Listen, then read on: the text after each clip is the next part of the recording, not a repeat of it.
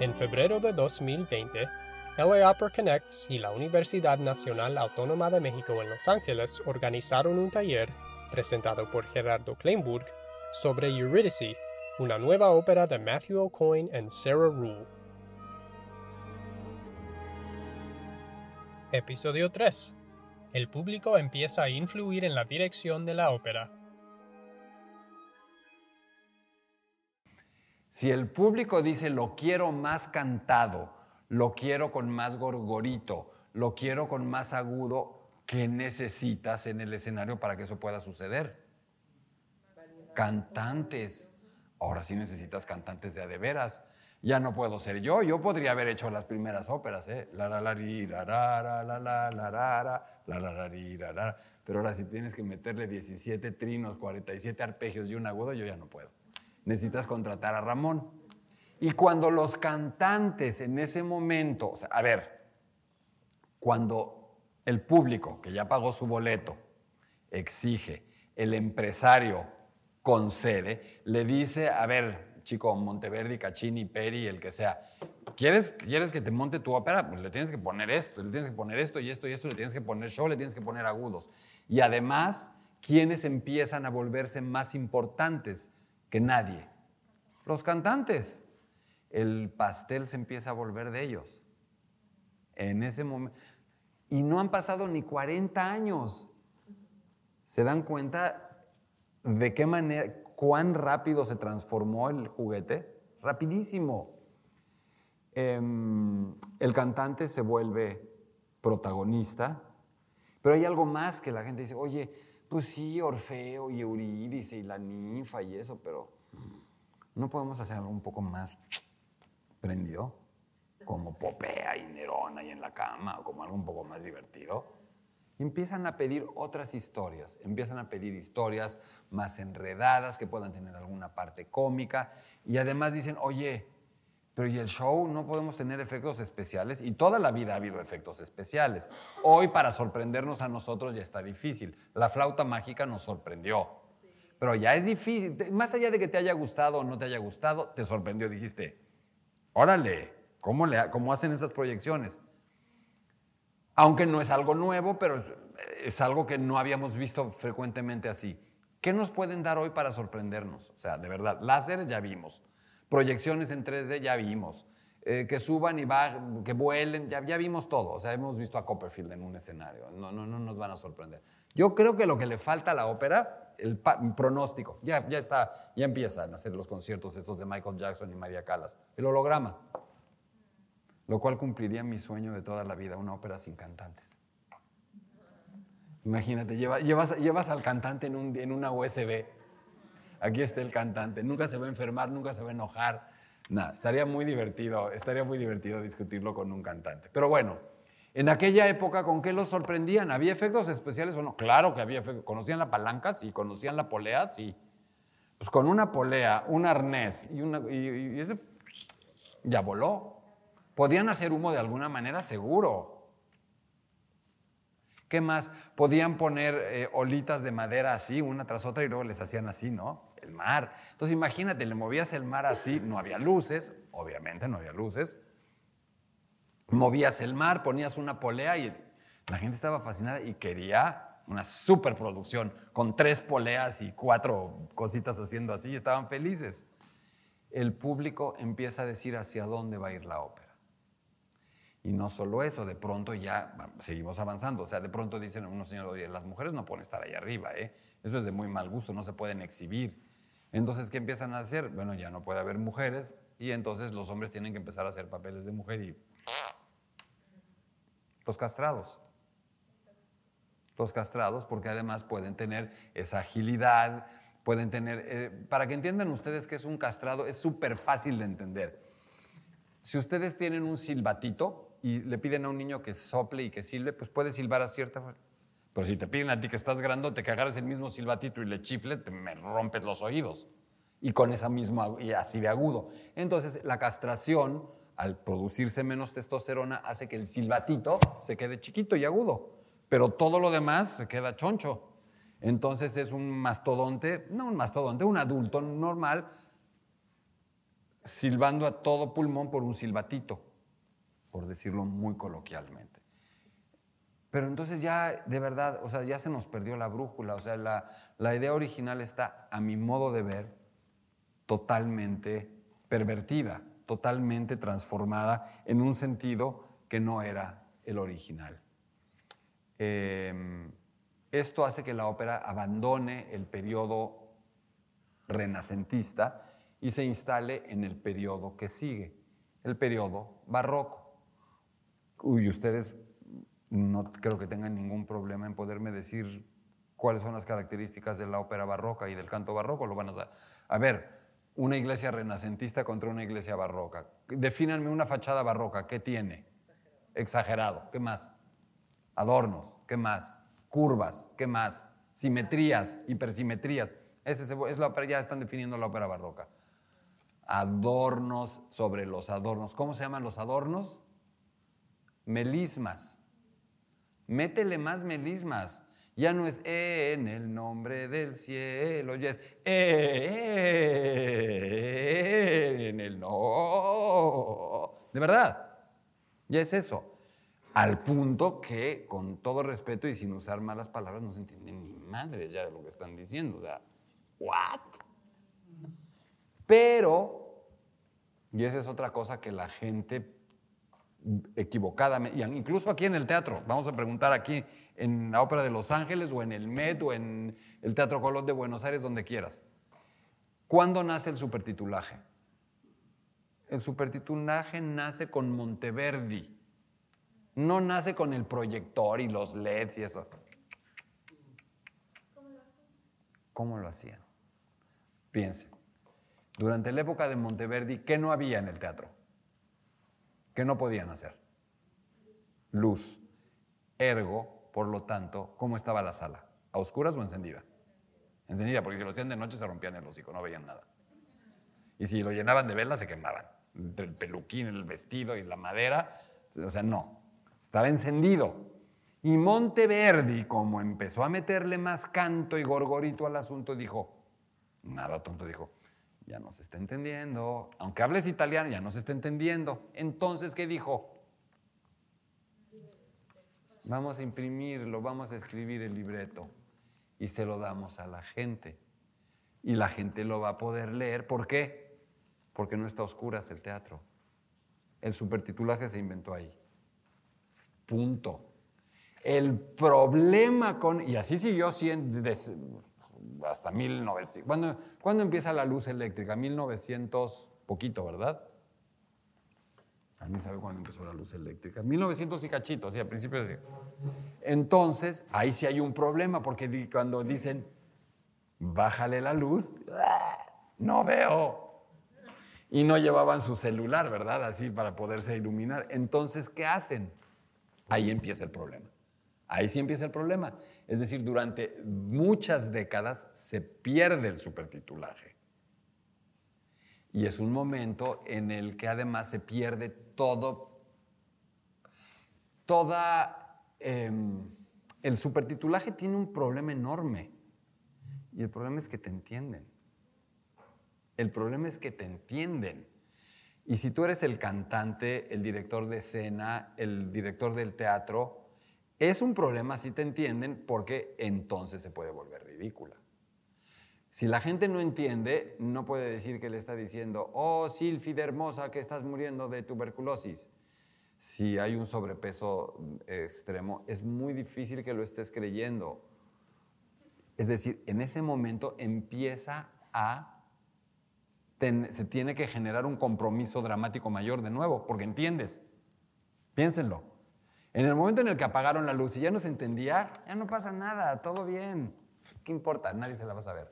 En el momento en el que ya tienes el supertitulaje, tienes que hacerlo. Y ahora el paso siguiente que ha complicado el asunto son las transmisiones en cine. Porque ahora es con un super close-up, te tienes que ver súper bien y ahora sí es importantísimo que te veas muy bien. Eso lo complica todavía más. Pero bueno, entonces llegamos al periodo barroco y en el periodo barroco aparecen muchos otros compositores aparece sobre todo un compositor de nombre Haydn, Franz Joseph Haydn, antes de Haydn, Telemann.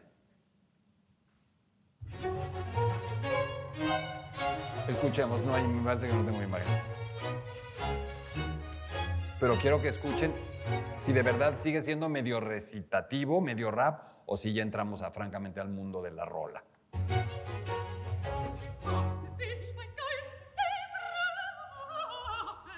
¿Melismas? ¿Los oyeron?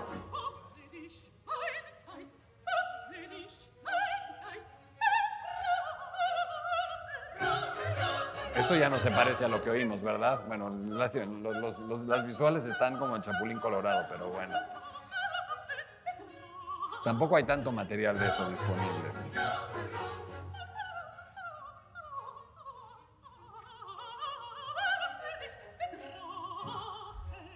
Periodo barroco, es decir, la ópera en ese momento ya se ha musicalizado de tal manera que empieza a adecuarse a los periodos por los que va pasando. Siempre he hecho un símil entre la historia de la ópera y la historia del Homo sapiens. Sabemos dónde sale, sabemos que el Homo sapiens nace, nos guste o no, les guste o no, a quien no les guste, sabemos que todos somos africanos, que todos provenimos de un lugar de África y que todos provenimos prácticamente del mismo grupo de individuos. Eso ya es, es un dato. Y después esos individuos empiezan a mover, se empiezan a mover tanto por la geografía como por el tiempo. Se mueven en el tiempo. Lo mismo le pasa a la ópera. La ópera empieza en Italia, pero empieza a moverse, empieza a emigrar. El primer lugar al que va es a Francia. Y exactamente igual que el Homo sapiens, de, acuerdo con los lugares por los que va pasando, se adapta, se adecua, se adecua a ese entorno, al calor, al frío, a la lluvia, al hielo, a mil cosas y vamos cambiando, nos sale pelo, nos quitamos pelo, nos hacemos más grandes, nos hacemos más chicos, más musculosos, menos grasosos, va- vamos cambiando. Lo mismo le va pasando a la ópera. Cuando llega a Francia, dicen, eh, un italiano lleva la ópera a Francia como un producto de exportación, literalmente como un tipo que tiene un buen producto y dice, pues vamos a abrir mercado, en Francia no conocen esto, pues vamos a ver si hace su estudio de mercado y dice, ¿cómo les vendemos este producto? No, pues acá no, le- no lo van a querer porque estos bailan y, y hacen teatro. O sea, los franceses tienen, son, inventaron el ballet y tienen la, la comédie francés, a Racine, a Molière, a Corneille, a todos ellos. Aquí ya está copado el mercado del entretenimiento. ¿Cómo les vendo mi producto este de la ópera? Y nada mensos, Lully, compositor italiano, dice, un crossover. ¿Qué tal si a esto que ya me traigo, que ya está bastante musicalizado de Italia, le meto las obras de teatro de los franceses y hago que bailen unos super ballets? Y bingo, nace la ópera francesa. La ópera francesa es un italiano vendiendo ópera italiana y para que se la compren en Francia, la afrancesa, con lo que le gusta a los franceses. Y así va pasando en muchos lugares con la ópera. Y lo mismo va pasando con ese mito de Orfeo. El mito, cada vez que la ópera llega a un lugar, alguien quiere hacer su Orfeo. A alguien le importa hacer su Orfeo. Es como, casi como un banderazo de salida y como un sello de, de- origen el poner, el, el recurrir al tema órfico, palabra que ya les había dicho. Entonces tenemos también, bueno, la ópera, la, la ópera, al llegar al periodo barroco, la ópera sí ya se deforma de una manera inconcebible. Porque ya, si ustedes tienen consciente lo que es una fachada barroca, si ustedes tienen consciente que el barroco puede llegar al churrigueresco y a todos estos estilos ya absolutamente mm, de, betún de pastel sobrecargado, lo mismo le empieza a pasar a la ópera, hasta un extremo risible, ridícula. Está completamente desfigurada la ópera en el periodo barroco con los castrados haciendo los papeles de mujeres, con áreas interminables. O sea, de verdad, la ópera se ha vuelto en ese momento un concierto disfrazado de ópera, en donde todos van a salir a cantar dos o tres áreas. Las óperas duran seis horas y ahí sí son muy largas porque no pasa nada. No está pasando nada porque solamente es un showcase para que la soprano, el castrado, el salgan y canten sus áreas. ¿De qué se trata? Vale queso. ¿De qué dicen? No importa. Entonces, eso está avanzando de esa manera hasta que en 1750 aparece un individuo alemán de nombre Christoph Willewald Gluck, G-L-U-C-K, Christoph Willewald Gluck, que en 1750, es alemán pero está radicando en Francia, dice, basta, basta, ya, De plano ya, así ya no. O sea, esto es una pachanga, esto es una tontería, esto es ridículo, esto es grotesco, esto sobre todo es fake. Nadie le puede decir a otra persona te amo con un área de 18 minutos llena de gorgoritos. No es creíble. Y piénsenlo, piénsenlo. O sea, tú cómo llegas a alguien, cómo te le declaras a alguien. no te le declaras leyendo, con, un ensayo interpretando la teología de, Spinoza y, con, citando a Hegel y a Heidegger y, con citas de Proust. No, no, eso no, así no es. O sea, así no es siempre doy este ejemplo. Eh, eh, cuando tú le quieres decir a alguien que lo amas o que la amas, es súper fácil. Solo tienes que decir dos palabras, pero las tienes que decir bien. Las tienes que cantar bien. Y cuando tú le dices a alguien, cuando alguien te dice que te ama y si te lo dice neto, es, de verdad es muy fácil entenderlo. Y el mensaje llega. No necesitas hacer tanto rollo. De pronto nos confundimos como con los animalitos, como en Animal Planet, y eso que hacen todos sus cortejos así tan aparatosos, los pajaritos y enseñan sus plumajes y todo eso. En nosotros puede ser un poquito más, claro, vas al gimnasio y haces cosas de esas, pero puede ser un poco más simple que eso. Y Gluck dice, volvamos a la simplicidad. Es decir, la gran reforma de la ópera del siglo XVIII de Gluck no es más que decirles, oigan, y si la volvemos a hacer como al principio. Y ahí entra la frase que tanto amo de uno de mis compositores favoritos, de Giuseppe Verdi, que decía, la decía de dos maneras, regresa a lo antiguo y serás moderno, o regresa a lo antiguo y será un progreso. Y finalmente, es, es también como, e, eso de regresa a lo antiguo y serás moderno, podría parecer el lema hipster, ¿no? Es como el eslogan hipster regresa a lo antiguo y serás moderno. Y te llegas vestido del siglo XIX y dicen, wow, súper trendy, ¿no? Lo mismo sucede con, muchísimo, con muchísimas cosas en el arte. Díganme ustedes, si ustedes ven una escultura de Picasso y ven una escultura tradicional africana, ¿pueden fácilmente decir cuál es cuál? No. Ponlas. No. Hay, no, no, no, hay muchos casos en que no puedes saber cuál es cuál. Es decir, es este recurso de irse a lo antiguo para ser moderno. Gluck lo hace con la ópera y dice, vamos a hacer una nueva ópera, which happens to be exactamente igual que lo, más parecida posible a lo del principio. Quitémosle los melismas, los gorgoritos. Vamos a hacerla más recitativa, vamos a hacerla más sencilla, vamos a hacerla más simple porque la simplicidad, que no la simpleza, es una verdadera muestra de la, emotividad. La emotividad realmente se manifiesta de una forma simple. La emotividad verdadera es muy simple, no es tan elaborada. Los rollos sí son elaborados, y ahí todos nos, nos enredamos soberbiamente, pero las emociones básicas se pueden expresar de una manera simple hagamos que se entienda más el texto. Decía, ya no se entiende nada del texto. Y para poner a prueba todas mis ideas, voy a hacer una nueva ópera. ¿Con qué tema? Orfeo. Orfeo y Eurídice. Y hace esto. Todavía existen los castrados. Están saliendo los castrados. Vamos a poner un fragmento con un contratenor. Hoy no hay castrados, sino estos contratenores, Philip Jaruski, que es el que más me gusta, que hacen esta especie de voz de falsete fingiendo este sonido. Y es nada más y nada menos que Orfeo diciendo que faró senza Euridice. ¿Qué voy a hacer sin Eurídice?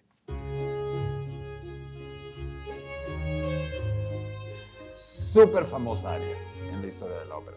Mega famosa, de las áreas más famosas. Pero se van a dar cuenta de justo sencilla.